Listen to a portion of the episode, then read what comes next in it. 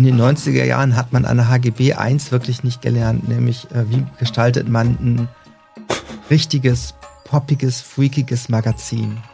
Also ich wusste, das ist dieser Typ da in New York mit diesem Kino. Äh, einen typischen Text. Oder hast du sowas, hast du sowas noch gar nicht erlebt? Typisch ist, dass jeder Tag anders ist. Immer ist. der Erste im Büro. Ich habe sozusagen meine erste Druckschule bei Pöges bekommen, äh, wo ich dann damals noch Filme, Druckfilme freigeben konnte und äh, zur Not auf dem Film noch mit dem Fingernagel was wegkratzen konnte im letzten Moment, wenn es da nicht stehen sollte. Das letzte Kapitel von Spectre Books. Stunden später.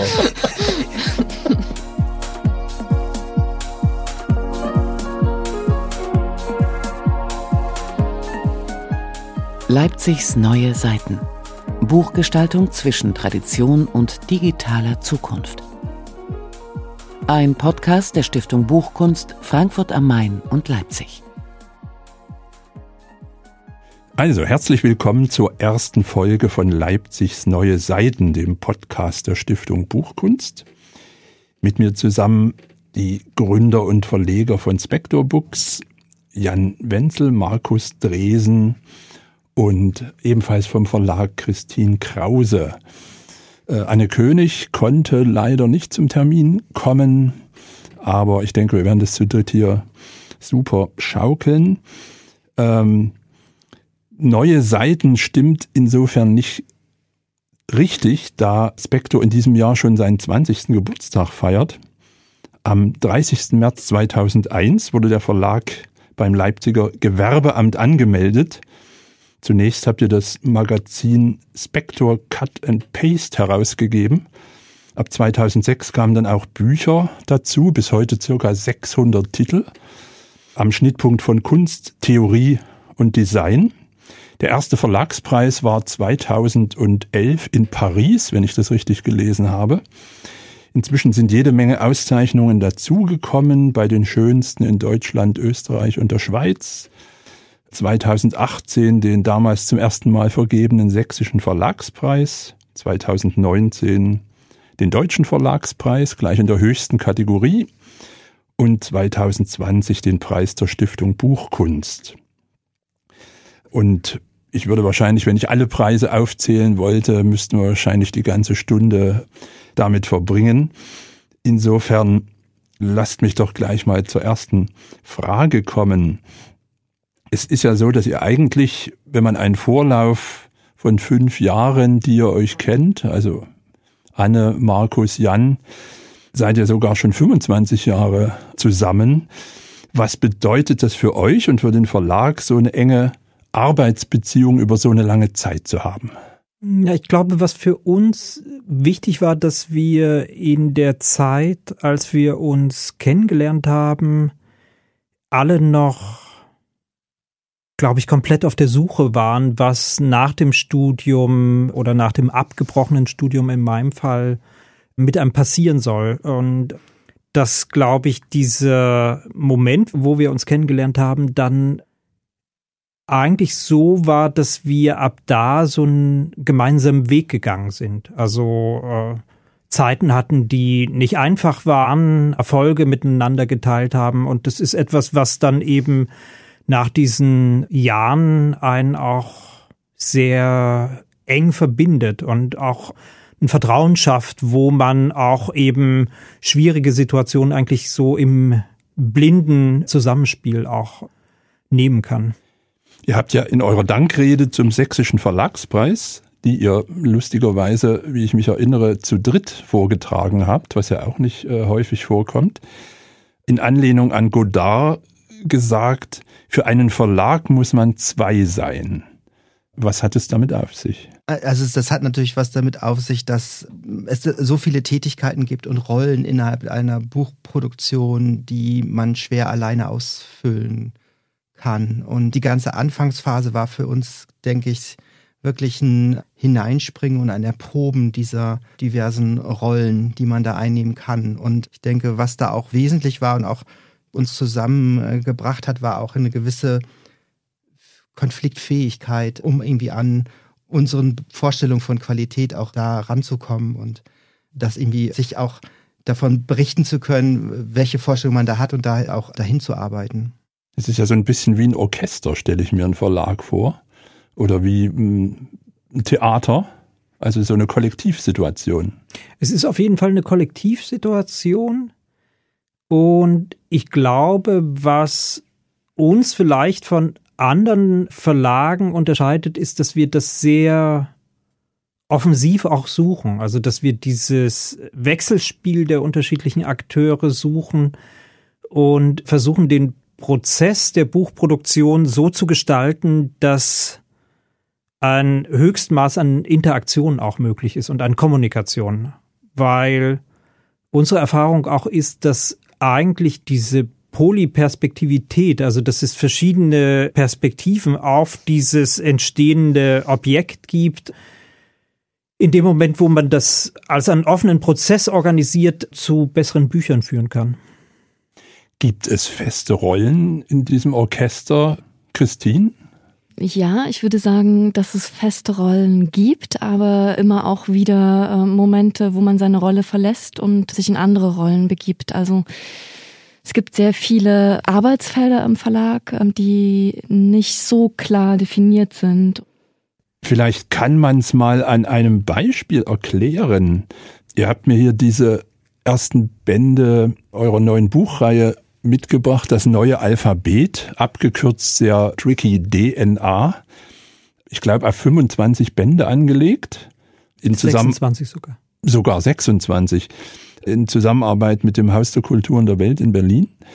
Da ist es ja ein besonders großes Orchester, glaube ich. Also vielleicht könnt ihr mir da mal ein bisschen erzählen, wie da die Zusammenarbeit war.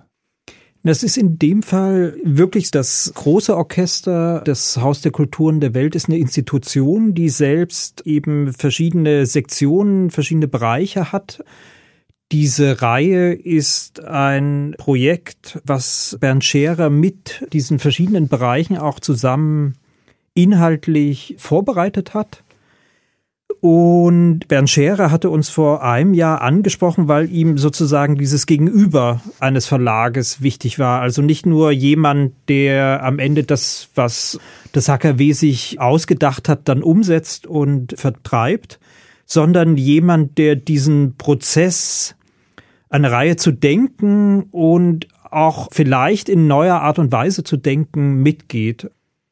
Markus, wie muss man sich denn das Bälle zuwerfen unter den Gestaltern vorstellen? Ich würde vielleicht gerne noch einen kleinen Rückblick bringen, weil das auch mehrmals jetzt schon angesprochen wurde.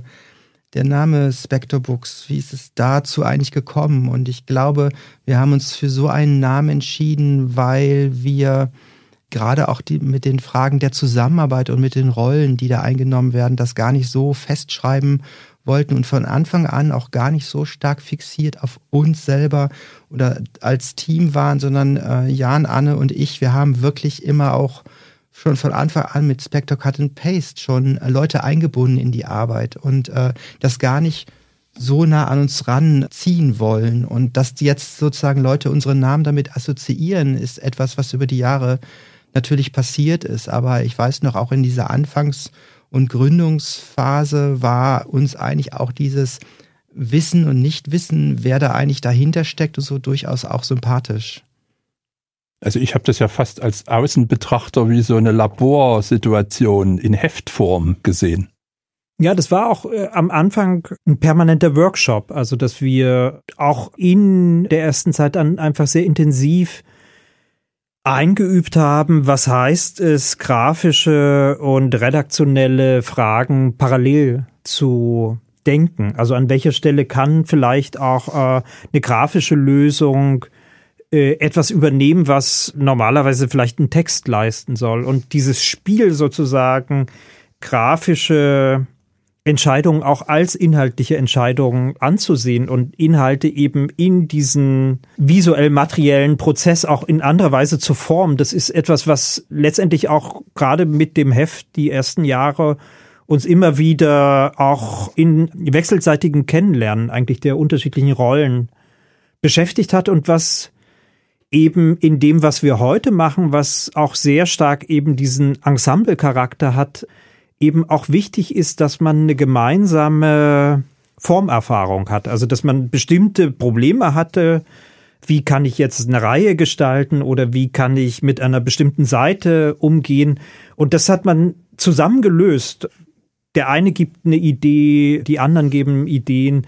Und wenn man das immer wieder macht, ist es dann auch, dass man eigentlich wie so einen kleinen Rucksack mit sich trägt, wo dann einfach für die Notsituation einiges drinsteckt. Und man fängt nicht immer von Null an, sondern kann sagen, okay, damals haben wir das so und so gemacht. Das hat die und die Vorteile gehabt und die und die Sachen waren eher heikel. Lass es uns diesmal noch ein bisschen anders machen, aber man hat eben diesen Weg, auf den man zurückgreifen kann. Ich denke auch, dass Improvisation ein Stichwort ist, was uns immer auch begleitet und auch geprägt hat. Also auch an dem Beginn eines Projekts darauf zu vertrauen und keine Angst zu bekommen, wenn sich das Projekt noch im Laufe äh, der Zeit auch verändert und das auch zuzulassen und da auch nicht nervös zu werden, dass am Ende das schon auch äh, gut wird. Zum Ensemble gehören ja auch die Leute, die heute hier nicht sitzen, also Lithografen, Buchbinderinnen, Drucker, Druckerinnen. Wie habt ihr euch denn eure Kenntnisse drauf geschafft, formuliere ich jetzt mal etwas salopp, äh, ohne die es in einem Verlag nicht geht? Also wir haben begonnen alle als Amateure. Ich glaube, Markus hatte schon etwas Druckerfahrung. Mhm. Äh, Anne und ich hatten keinerlei Erfahrung jetzt in Drucktechniken. Anne hatte zumindest Anfang der 90er Jahre in Weimar bei einer Tageszeitung eine Zeit lang gearbeitet und wusste da sozusagen noch aus Bleisatzzeiten, äh, wie etwas aufs Papier kommt. Ich habe sozusagen meine erste Druckschule bei Pöges bekommen, wo ich dann damals noch Filme, Druckfilme freigeben konnte und äh, zur Not auf dem Film noch mit dem Fingernagel was wegkratzen konnte im letzten Moment, wenn es da nicht stehen sollte. Ansonsten ist es Erfahrung, die einfach beim Machen entstanden ist.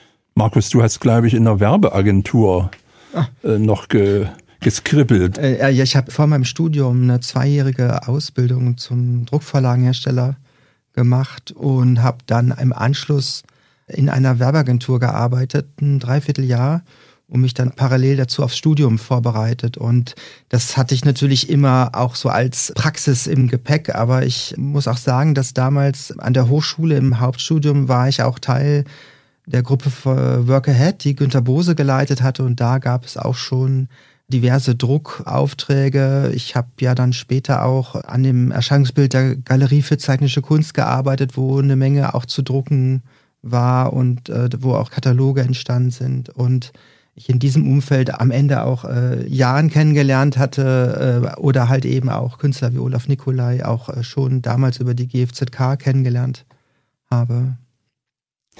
Ihr arbeitet seit vielen Jahren unter anderem sehr eng zusammen mit der DZA, Druckerei zu Altenburg. Vielleicht hören wir uns mal einen kleinen Einspieler an, den ich aus Altenburg mitgebracht habe.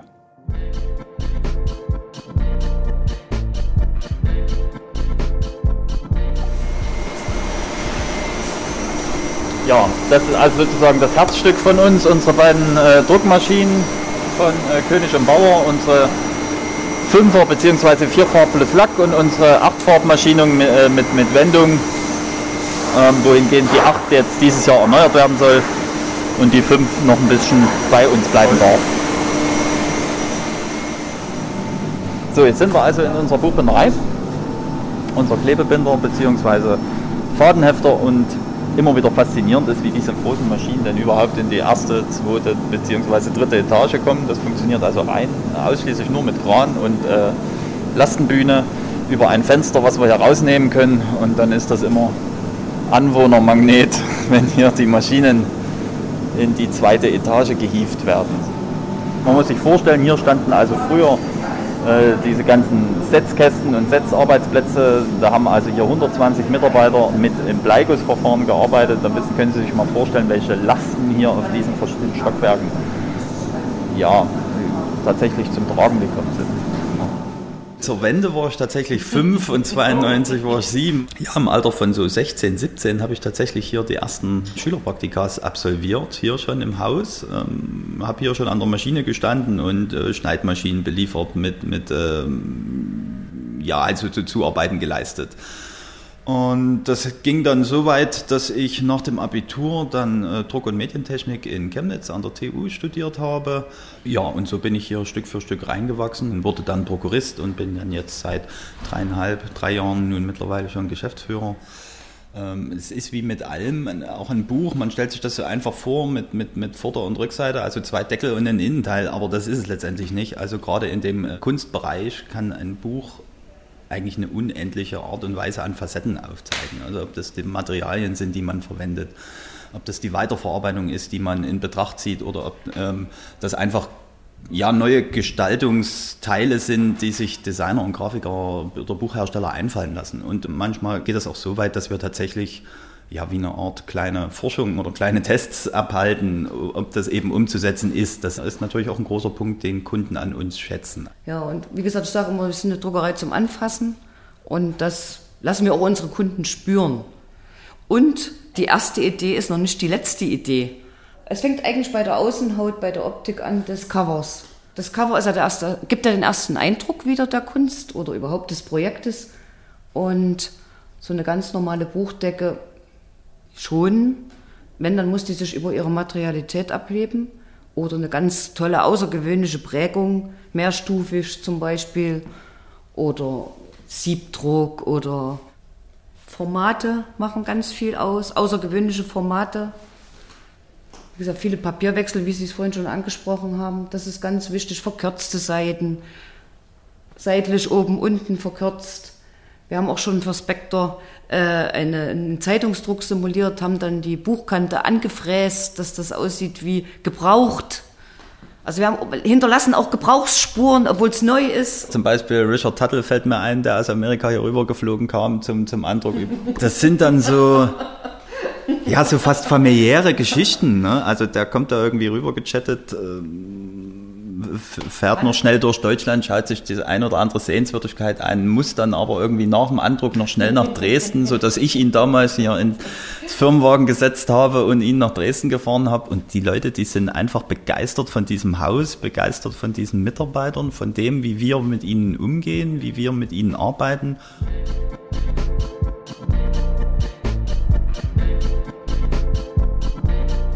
Ja, also bei einem Buch das mir sehr gut gefallen hat. Es ist, glaube ich, 2018 erschienen. Das ist wohl auch in Zusammenarbeit mit den Altenburgern entstanden. Das ist Jonas Mekas Conversation with Filmmakers. Mekas ist ja leider Gottes im Januar 2019 gestorben. Die Premiere für dieses Buch, was glaube ich nur englischsprachig erschienen ist, fand in London statt glaube im April 2018. Genau. Und ihr hattet Mekas nach London quasi beordert. Er ist aus New York äh, eingeflogen. Und da wurde es natürlich dann auch eng mit der Buchproduktion. Wie wichtig ist dann in so einem Fall, dass man eine Druckerei um die Ecke hat?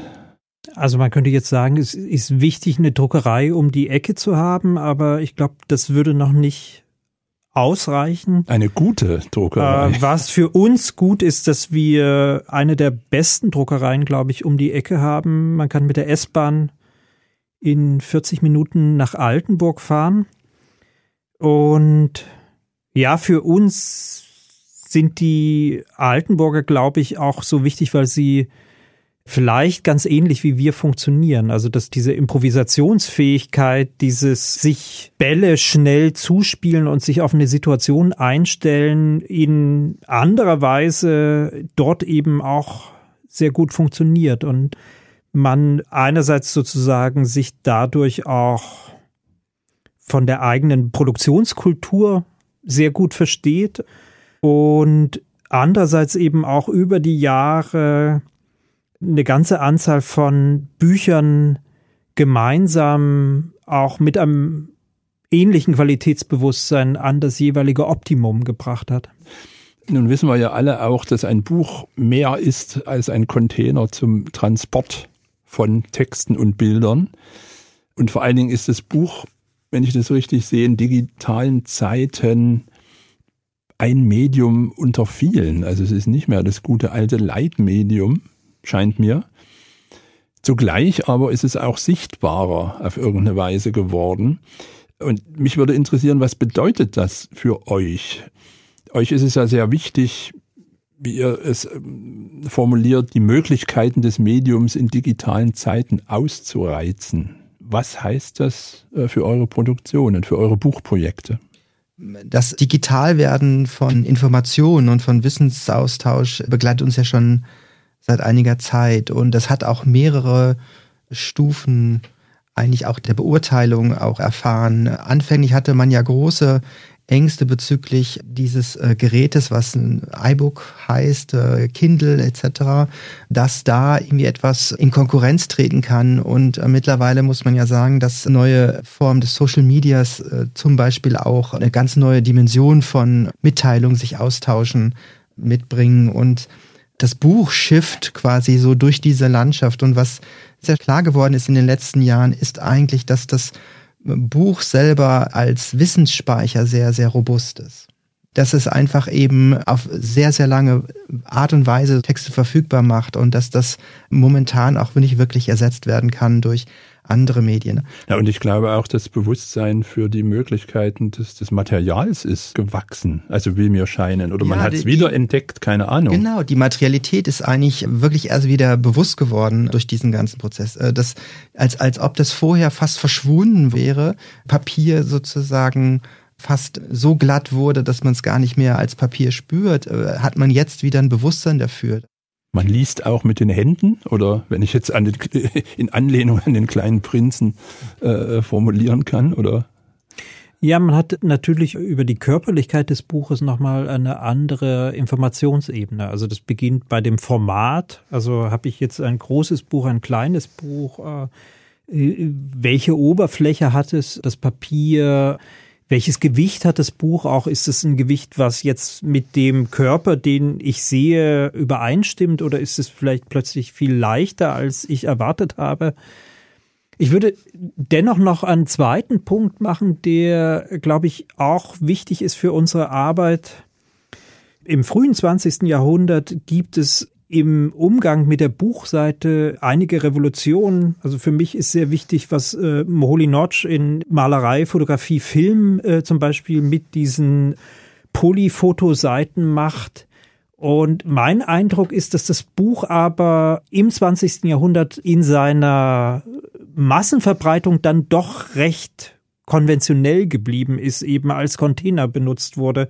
Und dass sozusagen diese zweifache Möglichkeit des Buches, dass man lesen und zeigen kann oder dass man etwas zum Lesen geben und zum Sehen geben kann, in der Massenbuchproduktion oft einfach eine eher marginale Rolle spielt. Und das, was uns in den Büchern interessiert, ist eben diese beiden Qualitäten des Buches auch auszuspielen. Also immer das Buch auch als Zeigemedium zu verstehen, auch Literatur zu suchen mit Alexander Kluge zum Beispiel, wo einfach Lesen und Zeigen zusammengeht und dadurch einfach auch die Nutzung des Buches, der Buchseite in einer Weise zu suchen, wie sie vielleicht heute eben auch durch andere Medien einem viel vertrauter und auch gesuchter ist. Also dass man eben nicht nur einen Text hat, sondern einen Text und gleichzeitig auf der Seite Bilder und man liest und hat aber trotzdem eben das Bild immer auch im Blick. Ihr habt es ja im von der Stiftung Buchkunst ausgezeichneten das Jahr 1990 freilegen eigentlich mustergültig gezeigt, wie, wie das gehen kann. Das ist sicher für viele Leute ein Aha-Effekt gewesen, wo etwas passiert ist, wo wir über Jahre sozusagen dahin gearbeitet haben, dass man ein Sachbuch, ein Buch, was sich mit Zeitgeschichte beschäftigt, eben von Grund auf anders aufbaut. Also nicht überlegt, welche Autoren will man jetzt für so ein Buch einladen, sondern in der Art und Weise, wie das Material präsentiert wird, im Zusammenspiel von Texten und Bildern, aber auch eben in der Aufteilung der Seite, die selbst eben jeweils eine Bühne darstellt, zu sagen, man kann eine geschichtliche Erfahrung und auch eine Wiederbegegnung mit der eigenen Geschichte in anderer Weise in Buchform umsetzen. Und ich glaube, dass das am Ende eben auch dazu geführt hat, dass das Buch diesen Preis bekommen hat. In der Gestaltung war Wolfgang Schwärzler sehr wichtig in diesem Fall. Den Namen sollten wir doch nochmal nennen. Wenn wir über Gestaltung sprechen, äh, ist mir ja auch aufgefallen, dass sich die Rolle der Gestalter verändert hat. Also sie sind nicht mehr nur Leute, die vorliegendes Material formatieren, sondern sie begreifen sich zunehmend selber als Autoren. Das war anfänglich ja erstmal nur ein eigenes Ausprobieren, was die eigene Rolle sein kann und was sie werden könnte.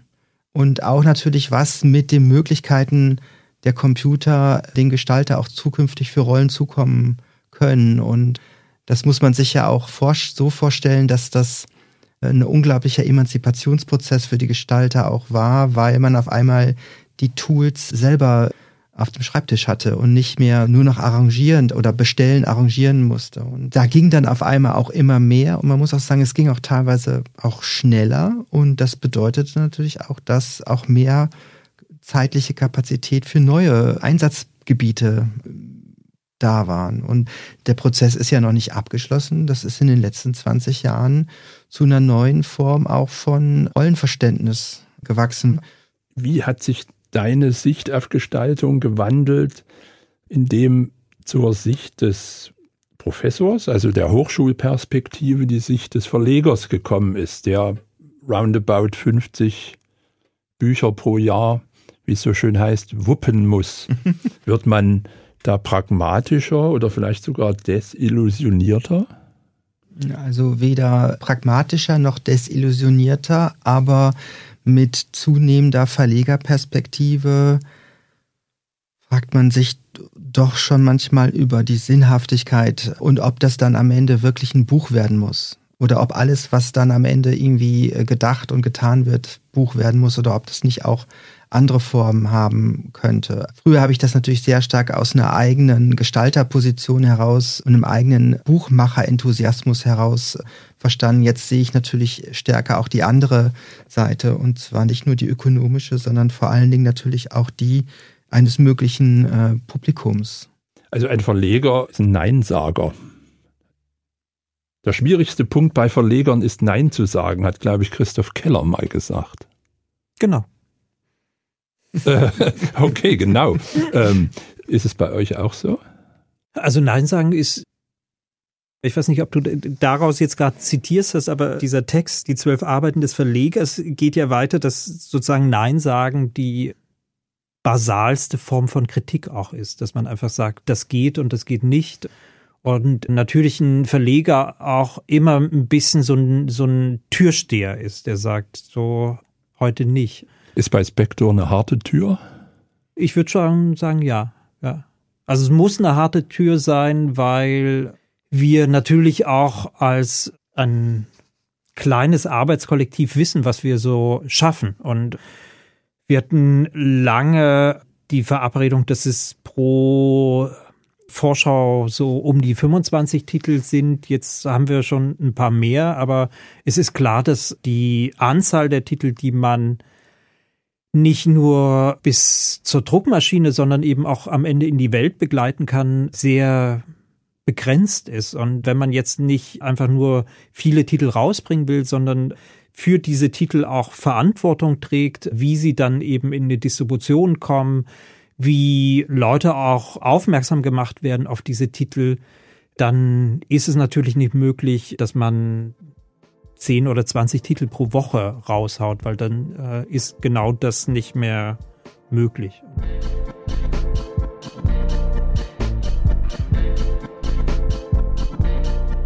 Lasst uns ein bisschen sprechen über das Buch als Handelsware, eine der vielen Seiten, die, die ein Buch haben kann. Jan, von dir habe ich, glaube ich, mal den Satz gehört, erst wenn ein Buch in die Welt kommt, wird es wirklich zum Buch. Ihr habt ab 2011 euch erkennbar herausbewegt aus dieser Nische des absoluten Indie-Publishing, ja, Off-Off-Off-Kultur, ich weiß nicht, Auflagen im dreistelligen Bereich, keine Ahnung, ob ich mich jetzt zu weit aus dem Fenster lehne. Aber ihr habt euch da herausbewegt und habt euch professionalisiert im Vertrieb. Ihr habt euch auch internationalisiert. Lasst mich fragen, war das, um einen Buchtitel aus eurem Verlag zu zitieren von, von Andrzej Wirth, war das für euch eine Flucht nach vorn? Das war es vielleicht auch. Wenn man die Nullerjahre nimmt, äh, entsteht da sozusagen das, was du als äh, Indie-Szene beschreibst, mit eigenen Buchmessen, mit eigenen Läden, mit eigenen Öffentlichkeitsformen, vor allem im digitalen auch. Was aber zumindest in dieser Zeit nicht funktioniert hat, ist das schlüssige ökonomische Modelle sich daraus entwickeln ließen. Also entweder man hat es als Hobby dann betrieben und dafür waren wir dann vielleicht zu schwungvoll auch in einem bestimmten Moment und andererseits haben wir auch mehr und mehr gesehen, dass diese Infrastrukturen, die der Buchmarkt in Deutschland bietet, sehr attraktiv sind und wir dann auch noch mal anders uns selbst positioniert haben als eben nicht als als jemand, der jenseits des Buchmarktes arbeitet, sondern der mit einer sehr dezidierten Position in diesem Buchmarkt auch eintritt und sein Modell eben auch in neben anderen Verlagsmodellen äh, gesehen haben will. Und das war für uns der Grund, 2012 zur GVA nach Göttingen zu gehen und fast zur gleichen Zeit dann unsere ersten Verträge mit Auslandsdistributionen damals in London zu machen, wenig später in Amerika auch zu machen und etwas, was vielleicht durch die Zweisprachigkeit bei äh, Spectre Cut and Paste schon angelegt war, dann auch nochmal offensiver zu verfolgen, dass es Bücher sind, die eben durch diese grafische Durcharbeitung, durch ihre Herstellungsqualität dann eben auch einen internationalen Markt haben. Und heute ist es so, dass viele Bücher von uns eben auch weltweit zu finden sind und diese Internationalität für uns auch immer eine Qualität ist. Wie verändert es einen Verlag, sozusagen jetzt in diesem globalen Sinne tätig zu sein? Ja, das eine ist, dass die Bücher ja auch nochmal viel beweglicher sind als man selbst. Also, dass es eben die Bücher an Orte kommen, wo wir nicht hinkommen. Und dass wir aber andererseits mit den Büchern auf Buchmessen eben auch internationaler sind. So.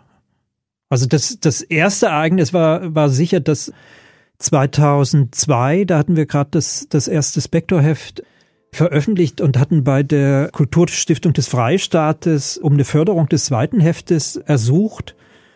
Und dann führte das dazu, dass Anne für ein halbes Jahr nach New York ging und wir dann zu zweit einfach zurückgelassen waren und dass aber eben sehr viele Kontakte aus dieser Zeit in New York auch entstanden sind und auch eben diese intensive Verbundenheit auch mit Künstlerinnen und Künstlern aus New York.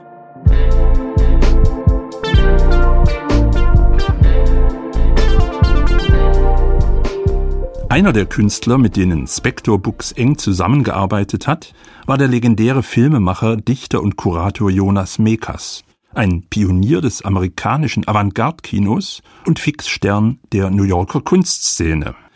Um mehr über diesen Teil der Verlagsarbeit zu erfahren, treffe ich mich noch einmal mit Anne König, die Spector Books zusammen mit Jan und Markus gegründet hat, aber bei unserem Gespräch nicht dabei sein konnte. Das letzte Mal waren wir uns kurz nach Verhängung des ersten Lockdowns im Johanna-Park begegnet. Ich bin immer noch diszipliniert und stehe zeitig auf äh, wir haben ja auch noch schulpflichtige Kinder und äh, einer davon muss eben auch zur Schule gehen. Also der steht auch ganz normal auf. Und früh habe ich eben, äh, lektoriere ich gerade äh, die, den zweiten Band von den Tagebüchern, den New Yorker Tagebüchern von äh, Jonas Mikas. Das war ein Buch, was wir schon äh, länger geplant hatten. Das sollte eigentlich früher erscheinen, aber wegen der Pandemie haben wir den Erscheinungstermin ein bisschen rausgeschoben. Alles begann vor fast 20 Jahren, während Annes New York-Stipendium in einem berühmten Kino in Manhattan. Das ist das Anthology Film Archives im East Village an der Second Avenue. Und mh, mm, ich wusste schon, wer er ist. Also ich wusste, das ist dieser Typ da in New York mit diesem Kino. I have never been able really to figure out where my life begins and where it ends. I have never, never been able to figure it all out. What's all about, what it all means. Zur nächsten Begegnung kommt es 2013, als Jonas Mekas im überfüllten Literaturhaus Berlin einen Gedichtband vorstellt. Damals haben die Spektor-Verleger über Umwege erfahren, dass Mekas auf der Suche nach einem Verlag ist. Es werden einige freundliche Worte gewechselt, aber es passiert zunächst nichts. Und dann ähm, habe ich durch Zufall ähm, zum Jahreswechsel 2014-15 auf einer E-Mail, die ich schon gar nicht mehr benutzte, weil die Englisch schon abgemeldet war, äh, im Spam-Ordner eine E-Mail von ihm gefunden, wo er mir schrieb, mm, damals, als du mich gefragt hast, äh, ob wir was, ob wir ein Buch zusammen machen könnten. Da hatte ich nicht sofort eine Idee. Aber jetzt habe ich eine Idee und äh, wenn das Spectre Books interessiert, dann kann ich dir das, äh, einen Ordner schicken. Das Buch äh, heißt Scrapbook of the 60s und äh, wenn es dich interessiert, dann schreib mir einfach und dann schicke ich dir das. Naja, und dann hat er uns, also vier Wochen später kam dann so eine FedEx-Box. Ähm, das, ist auch verlagshistorisch sozusagen verbrieft, diese, dieses Ereignis, als diese Box ankam, weil ähm, Mekas seine Bücher immer auf diese Art und Weise versendete. Also er war sehr gut organisiert und äh, er machte immer ein, äh, eine Art Buchdummy äh, mit Inhaltsverzeichnis. Äh, dann war ein Stick, äh, USB-Stick mit allen Bildern durchnummeriert, eingeklebt im Innendeckel und äh, die ganze Abfolge Bild, Text war sozusagen schon gebaut. Also der war, ein, ähm, der war einfach ein Editor. Also der hat das auch nicht einfach so dem Zufall überlassen. Und ähm, äh, ich habe dann alle weiteren Bücher, die wir zusammen gemacht haben, haben mich auch auf diese Art und Weise erreicht. Also es ist eine der besten Zusammenarbeiten gewesen. Ich habe das total gemocht. Also der war erstens schnell, der war sicher, der war in seinen Entscheidungen, der war sehr intuitiv, was viele Leute, womit die nicht so gut umgehen konnten, aber ich mochte das eigentlich sehr. Der hat einfach zugehört, wenn du dem gesagt hast, hier, ich glaube, an der Stelle, das funktioniert nicht richtig. Oder mh, hm, wenn man ihm gesagt hat, ich glaube, da muss noch ein Vorwort hin Kannst du das vielleicht noch schreiben? Und heute? Vermisst Anne die klaren Ansagen von Jonas? Es gibt ja natürlich immer wieder Momente, wo ich äh, froh wäre, wenn ich ihn noch mal fragen könnte. Am Anfang fand ich das total schwer, weil ich dachte, ach du grüne Neune, wie gehst du jetzt mit diesem ganzen Dokument um und was mache ich jetzt? Äh, Fehler, was, also, was, wie, so. Und ich habe dann aber auch noch mal mich mit Übersetzern unterhalten und das hat mich dann sehr bestärkt darin, nichts zu ändern. Stehe zu den Fehlern, weil auch die, das sind auch keine Fehler ich verstehe das auch. Und das ist ja nun auch das siebte Buch, was ich jetzt mit ihm mache. Und ich weiß auch, worauf er Wert gelegt hat. Und er hat es mir, er hat es mir gegeben, weil er wusste, dass es in guten Händen ist.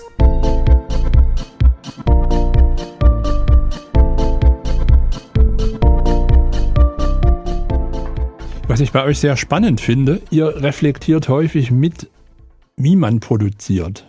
Also die Begleitumstände einer Produktion werden auch auf den Prüfstand gestellt, durchaus auch äh, kritisch. Also das waren die Liner Notes, also ein Begriff aus der Musik, den ihr da entlehnt habt. Für Mai 2020 war geplant eine Streitschrift Bücher haben Zeit für eine Ökologie des Verlegens. Generell gefragt, warum ist diese kritische Befragung des eigenen Selbstverständnisses für euch wichtig in Büchern? Was für uns von zentraler Bedeutung ist, mit den Formen des Buches reflektiert umzugehen. Also die eigene Bibliothek, alle bereits produzierten Bücher sozusagen als Ressource zu verstehen und mit ihnen zu arbeiten und, und diese Form immer in, im Hinterkopf zu haben. Und dazu gehört dann andererseits aber eben auch diesen Prozess des Produzierens selbst immer wieder auch zu spiegeln und durchaus immer mit der Aufmerksamkeit, wie kann man ihn verändern, um zu anderen Formen der gemeinsamen Arbeit an Büchern zu kommen. Und ich glaube, diese, diese beiden Aspekte der, der, der Reflexion des Mediums und der Reflexion der Arbeit am Medium oder im Medium äh, sind einfach wichtig, um in der Arbeit mit dem Buch woanders hinzukommen auch. Also es geht ja euch wahrscheinlich nicht darum, möglichst von Jahr zu Jahr größer zu werden. Größer werden, nein, auf keinen Fall. Größer werden ist ja auch nicht unbedingt etwas, was das Leben leichter macht. Äh Im Gegenteil, es sind ja schon oft Indie-Verlage gescheitert, die unbedingt größer werden wollten. Es, es geht eher darum, dass wir weiterarbeiten und weiterarbeiten eben auch vor dem Hintergrund dessen, was wir bereits gemacht haben. Also, dass wir eben anders auch die nächsten Projekte beginnen und bearbeiten, als es in der Vergangenheit passiert ist. Und das ist etwas, was einfach eben auch nur geht durch Zusammenspiel. Und deshalb ist es einfach wichtig, auch in den letzten Jahren, wo, wo der Verlag nach innen ja auch ein ganzes Stück gewachsen ist und eben nicht nur aus den Verlegern besteht, sondern aus Gestaltern und Gestalterinnen, die in der Hackhautstraße arbeiten. Christine, Anna, Mario, wie, wie, wie, wie viele seid ihr insgesamt, so, wenn äh, alle da sind? Äh? Wenn alle da sein dürfen, was ja im Augenblick immer schwierig ist, sind wir neun. Gibt es dann mm, sozusagen, wenn die Verhältnisse normal sind, äh, nicht so wie jetzt, gibt es da so etwas wie den typischen Tagesablauf in den Spektorbüros, Christine? Äh, einen typischen Oder hast du sowas, hast du sowas noch gar nicht erlebt? Typisch ist, dass jeder Tag anders ist. Immer ist. der Erste im Büro. nee, ich würde sagen, dass ähm, Tage sich nicht wirklich gleichen. Also vielleicht jetzt noch am ehesten. Ich glaube, äh, vor Covid-19 sah jeder Tag anders aus. Wir waren eben viel unterwegs. Es gab viele Veranstaltungen. Wir waren auf den Messen unterwegs. Anne und Jan waren sehr viel unterwegs, um eben mit äh, verschiedenen ähm, Akteuren an den Büchern zu arbeiten. Und da war irgendwie äh, jeder Tag anders gestaltet. Jetzt beschränkt sich ja der Büroalltag doch eher auf äh, die Harcourtstraße. Und dennoch, ähm, ja, jedes Buch ist anders, jedes Buch bringt neue Herausforderungen mit sich und deswegen ist irgendwie ja alles in allem irgendwie jeder Tag auch neu, was es auch ähm, interessant macht.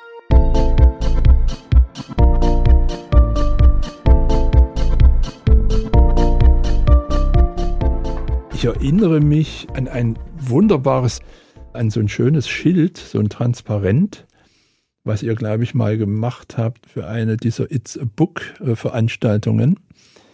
Ein Schild, auf dem stand, ähm, wie viele Gespenster passen in ein Buch.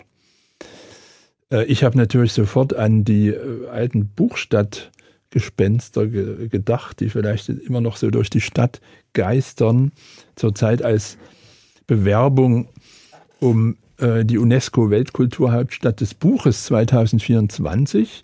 Eine gute Idee.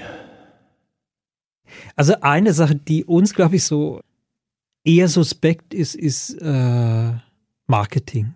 Also weil Marketing ist in den meisten Fällen eben auch etwas, was Dinge größer erscheinen lässt, als sie sind. Und ich weiß nicht, ob äh, Leipzig sozusagen irgendwas gewinnt, wenn es sich ein Jahr so eine Schärpe auch umhängen kann. Dazu sind wir vielleicht zu sehr so in unserem Alltag auch drin, wo ich denke, dass es viel wichtiger ist, dass es in der Stadt einfach im Alltäglichen auch eine gute Buchkultur gibt, Öffentlichkeiten auch gibt, gute Buchläden, Orte, wo man andere, die sich mit Büchern beschäftigen, die Gestaltung machen, treffen kann. Sowas wäre mir am Ende wichtiger und wertvoller, als wenn es einfach für ein Jahr diesen Titel gibt, der wahrscheinlich außer einer Agentur, die sich den mal ausgedacht hat, niemanden wirklich äh, vom Hocker reißen wird.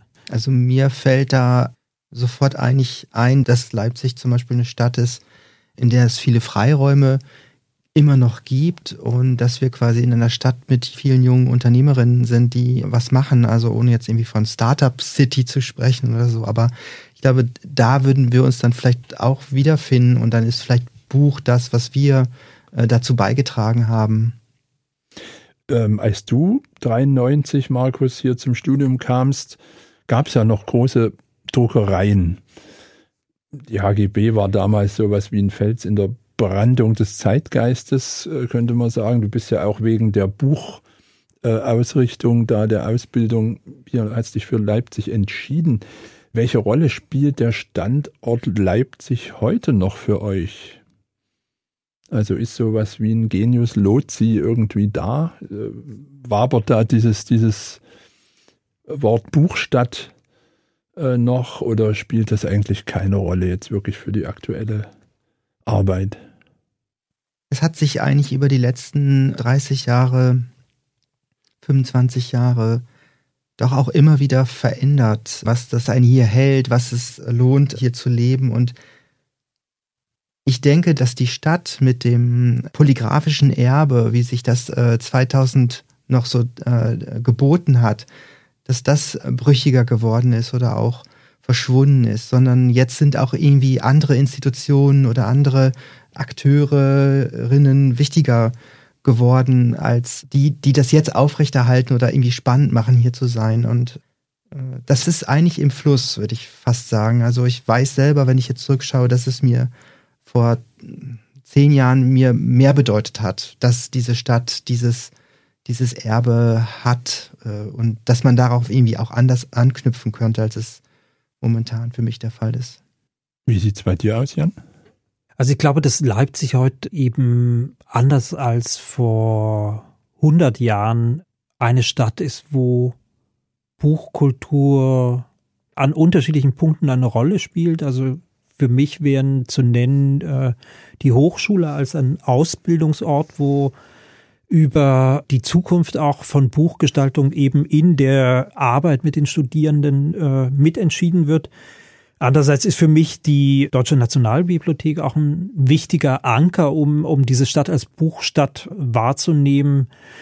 Sicher ist die Messe auch mit ihrer Geschichte und auch mit ihrer letztendlich geglückten Nachwendegeschichte ein wichtiger Baustein so einer Buchstadt, aber ich sehe sie immer als eine Buchstadt unter anderen. Also es wäre jetzt, glaube ich, eher vermessen, diesen Titel für sich so zu stark zu reklamieren, weil das vielleicht auch nicht wichtig ist, eine Buchstadt zu haben, sondern viel attraktiver auch für uns als Verleger einfach davon auszugehen, dass es viele Buchstädte gibt und äh, was, glaube ich, wichtig ist, dass es eine lebendige Stadt ist und ich glaube, dass es eben hier auch so viele Gestalterinnen und Gestalter als selbstständige Unternehmer gibt, weil es eben auch ökonomisch noch eine Stadt ist, die bezahlbare Mieten hat, die eine sehr lebendige Innenstadt hat. Und das wäre eher etwas, wo ich das Gefühl habe, dafür müsste man auch kämpfen, wenn man jetzt irgendwie will, dass, äh, dass es eine Buchstadt bleibt oder wieder wird in anderer Weise.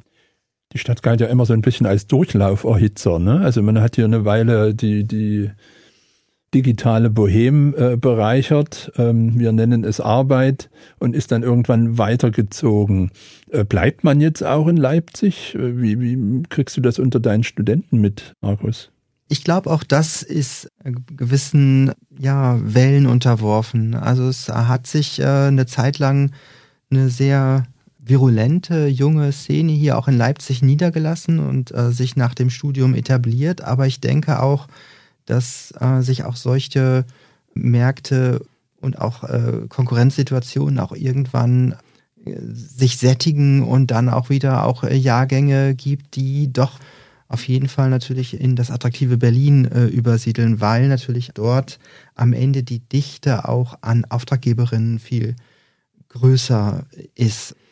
Ich äh, hatte das ja immer sozusagen an den Absolventinnen der HGB äh, festgemacht, dass man sich eigentlich, wenn man nach dem Studium in Leipzig leben will, sich das auch leisten können muss. Wie ist denn da die Lage? Also ich erinnere mich, vorhin war, hat Jan von der Messe gesprochen. Ich weiß noch, damals, als es aufs neue Messegelände ging, habt ihr ein großes repräsentatives Buch äh, für die Messe gestaltet. Die Galerie für zeitgenössische Kunst war ständig sozusagen unter, unter euren ja, Auftraggebern. Also da, da war doch aus dem Kunstbereich kam sehr viel. Äh, wie hat sich das geändert? Also man braucht ja eigentlich als Verlag auch mal Aufträge, was weiß ich, von kommunalen Institutionen oder großen Museen oder von der Wirtschaft. Fehlt das ein bisschen? Ja, wenn man genauer hinschaut, äh, ist es schon äh, sichtbar. Das wechselt ja auch äh, von Zeit zu Zeit und dass sozusagen da auch Arbeitsbeziehungen sich austauschen, ist auch gang und gäbe, ist es auch in anderen Städten so. Also ich kann selber zum Beispiel auch sagen, dass aus unserer Verlagssituation wir zum Beispiel auch über verschiedenste Empfehlungen, Kanäle zum Beispiel auch fünf Jahre mit Armin Petras in Stuttgart zusammen gearbeitet haben und Petras äußerte wirklich auch Interesse an der Zusammenarbeit mit einem Verlag und nicht an der Zusammenarbeit mit einer Agentur. Das ist ja eigentlich ungewöhnlich, ne? Es war sehr ungewöhnlich und was wir dort auch geleistet haben, empfinde ich nach wie vor auch als äh, große Chance äh, für uns und es, äh, was da rauszukommen, es ist auch sehr ungewöhnlich äh, gewesen und äh, wir haben das fünf Jahre begleitet, diese Arbeit und ich denke auch, das war auch eine, eine große Bereicherung, ja. Vielleicht nochmal ganz kurz einen Blick auf die Hochschule für Grafik und Buchkunst gelenkt, wo ihr ja 2010 It's a Book angestoßen habt. Das fing an als Projekt des Verlags, ist dann übergewechselt äh, in, die, in die Zuständigkeit der Studierenden. Also wie wichtig ist eine HGB als Diskursfeld für euch als Verlag? Na, die Hochschule ist immer sozusagen immer als Gegenüber da gewesen. Also einmal war sie ganz zum Anfang wichtig, weil ansonsten hätten wir uns wahrscheinlich gar nicht getroffen. Da gab es ein Projekt, was Klaus Werner als äh, Direktor der GFZK damals initiiert hat mit Ilja Kabakov was er zusammen mit Studenten der Kunstgeschichte und Studenten der HGB bereitet hat und äh, das war der Anlass sozusagen auch sich zu treffen und die HGB ist etwas, was für unsere Verlagsarbeit eben immer da war, auch äh, weil Markus da studiert hat und inzwischen da lehrt, weil viele äh, Gestalter und Gestalterinnen, mit denen wir arbeiten, dort ihre Ausbildung bekommen haben und weil es natürlich auch ein wichtiger Ort ist, um über gestalterische Möglichkeiten mit dem Medium nachzudenken. Deshalb ist sie etwas, was sozusagen mit dem Verlag nicht identisch ist, aber eben auch immer, wenn wir außerhalb von Leipzig gesehen werden, haben die Leute sicher die HGB auch äh, mit im Blick.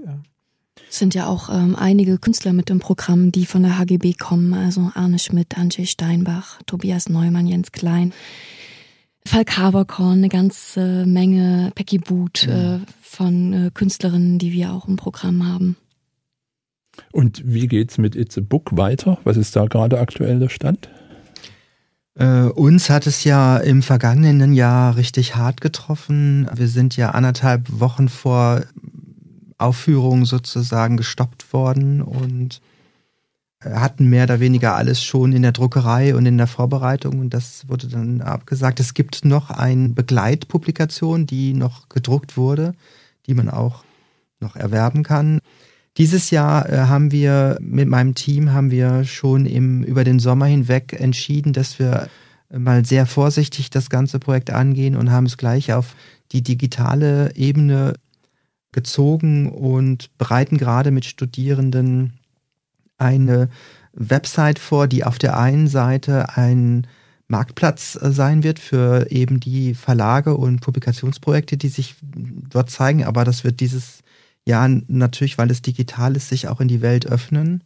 Und auf der Rückseite dieser Website, man kann sie sozusagen drehen, wird dann das, äh, das äh, Symposium, werden die Gespräche, die Schaufenster äh, eröffnet werden, wo wir gerade in der Arbeit sind, ein Programm aufzubauen und da auch halt eben wirklich stärker nochmal die Welt in den Fokus nehmen. Also die Tapeziertische werden digital sozusagen. Richtig, ja. Und ähm, da ist wieder dieses Moment der Improvisation. Kommen wir auf die Zielgeraden. 20 Jahre Spector Books. Da muss ich natürlich fragen, was bedeutet Tradition für euch? Oder anders gewendet, wie geht ihr mit eurer eigenen Geschichte um? Gibt es sowas wie ein Verlagsarchiv eigentlich, so als Warholsche Zeitkapsel oder?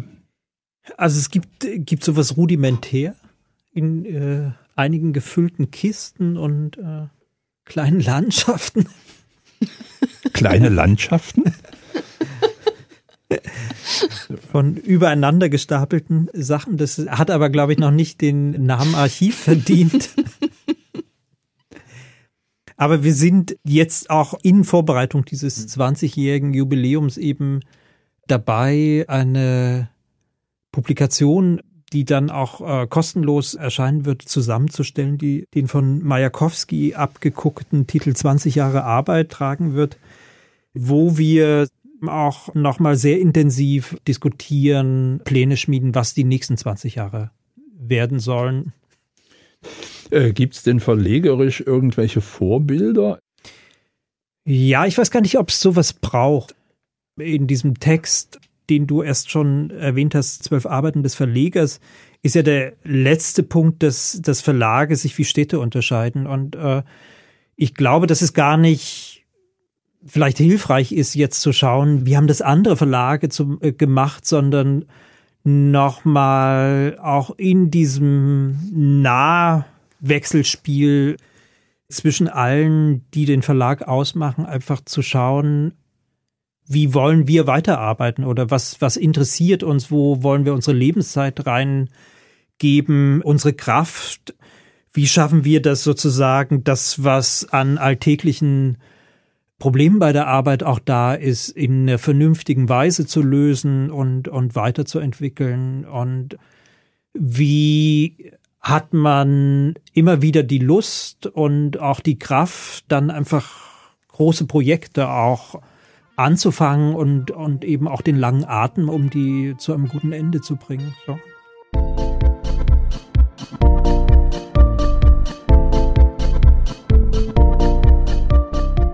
Ein Verlag ist mehr als die Summe seiner Bücher. Er ist ein Ort, an dem unterschiedliche Ideen und Charaktere zusammentreffen und in eine Relation treten. Ein Platz des Austauschs und des Widerstreits. Dieses Kraftfeld zu gestalten, ist Aufgabe des Verlegers.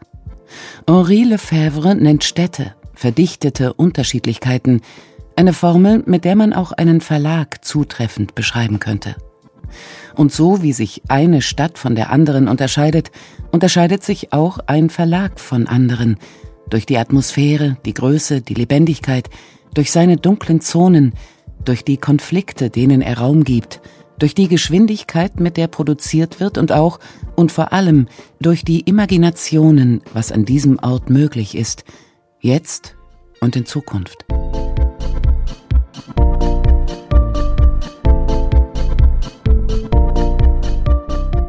Mich begeistert in eurem Verlag, ich weiß gar nicht, ob die noch hängen, mich begeistern zwei Zettel, die ich an der Wand gefunden habe. Die hängen noch. Die hängen, ihr wisst, worauf ich anspiele. Ne? Facing Problems leads to solving problems. Und der andere Zettel, Solving Problems leads to new problems. Äh, das klingt ein bisschen nach Sisyphus, oder? Äh, in der aktuellen Vorschau ist Sisyphus auch etwas, was wir thematisieren. Ich glaube, dass verlegerische Arbeit immer eben auch eine Lust an neuen Problemen bedeutet. Also, ja, die Frage ist ja auch, ähm, äh, verändert sich das Stein hinaufrollen über, wenn man das das zweite oder dritte Mal oder vierte Mal tut und wird dann, es, ist, es bleibt ja nie die gleiche Tätigkeit oder die gleiche Arbeit. Man muss aufpassen, dass ihm das Ding nicht über den Fuß äh, rollt. Ja, vielen Dank, Christine Krause, Jan Wenzel, Markus Dresen. Das war die erste Folge von Leipzigs Neue Seiten, dem Podcast der Stiftung Buchkunst. Über Kritik, Anregungen, aber auch Lob freuen wir uns unter info.stiftungbuchkunst.de. Am Mikrofon verabschiedet sich Nils Kahlefeld. Bleiben Sie neugierig und zuversichtlich. Leipzigs neue Seiten. Buchgestaltung zwischen Tradition und digitaler Zukunft. Ein Podcast der Stiftung Buchkunst Frankfurt am Main und Leipzig.